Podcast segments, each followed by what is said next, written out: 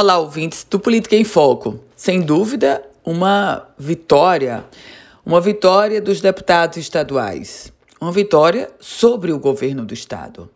E veio consagrada ou colocada pelo Judiciário Estadual.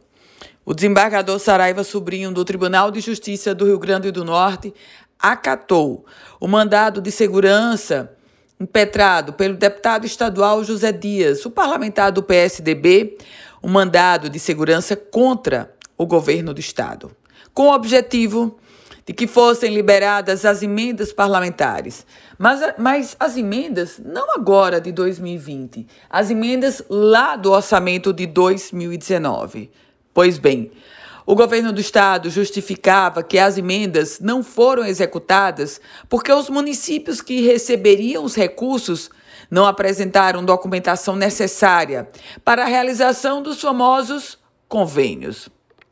No total, eram 22 emendas. Um orçamento, uma estimativa de quase 2 milhões de reais. E agora, o desembargador Saraiva Sobrinho concede esse mandado de segurança, determinando ao governo do estado que repasse de imediato esses valores que são referentes a municípios como Macaíba, Nise Floresta, Santana do Matos, Bodó, Jundiá, Guamaré, Várzea e Lajes Pintadas.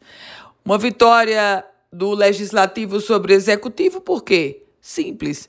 Obviamente que esses 2 milhões de reais o executivo já usaria ou já poderia empregar em outras situações e agora vai destinar sim a questão das emendas que estavam lá no orçamento de 2019.